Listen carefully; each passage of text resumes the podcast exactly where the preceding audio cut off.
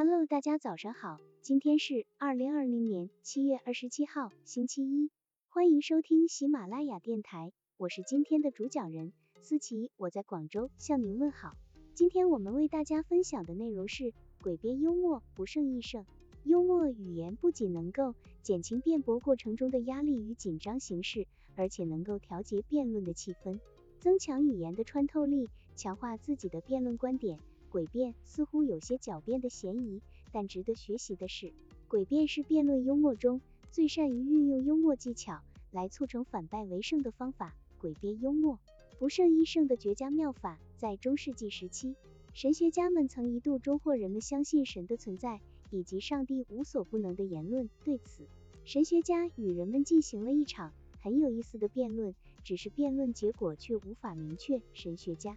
上帝是无所不能的，人们，上帝不是全能的，否则上帝怎么会让人受那么多的苦？神学家，上帝就是无所不能，人们，上帝不是全能。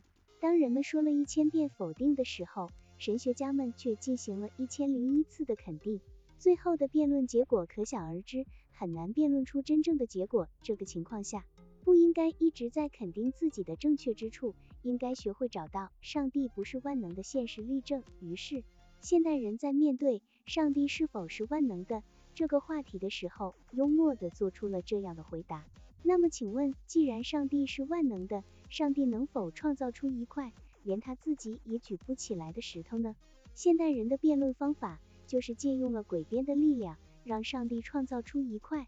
连他自己都拿不起来的石头，这样的幽默辩驳妙在，它既体现了上帝有能力创造出一块石头，又体现了上帝并不是万能的，他依旧不能够抬起一块石头，真是幽默招数中的妙中之妙。现代人居然能让上帝搬起石头砸在自己的脚上。古希腊时，一个人非常善于利用诡辩幽默去买东西，往往能够把买东西不付钱的把戏玩弄得恰到好处。一天，他又想去弄点酒喝，他径直来到一家酒铺，向卖家要了一瓶红酒。等他煞有介事的看了看红酒的说明后，还给了卖家，说道：“还是给我换一瓶白酒吧。”卖家说：“好嘞。”不一会儿就递给他了一瓶白酒。令卖家费解的是，他居然在接过白酒后，钱还没付就要走。卖家忙说：“先生，你还没有付钱呢，没付钱可不能走。”那人忙说：“我为什么要付钱？”卖家，你买酒当然要付钱啊！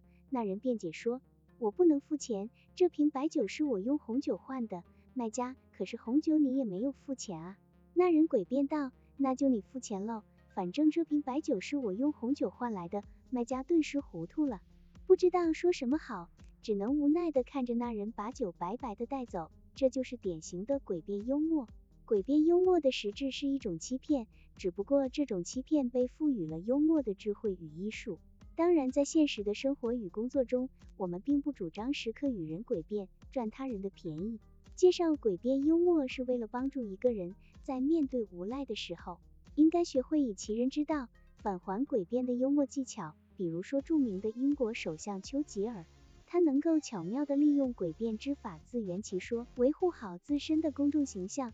有人曾经问丘吉尔，作为一个政治家，必须具备的才能是什么？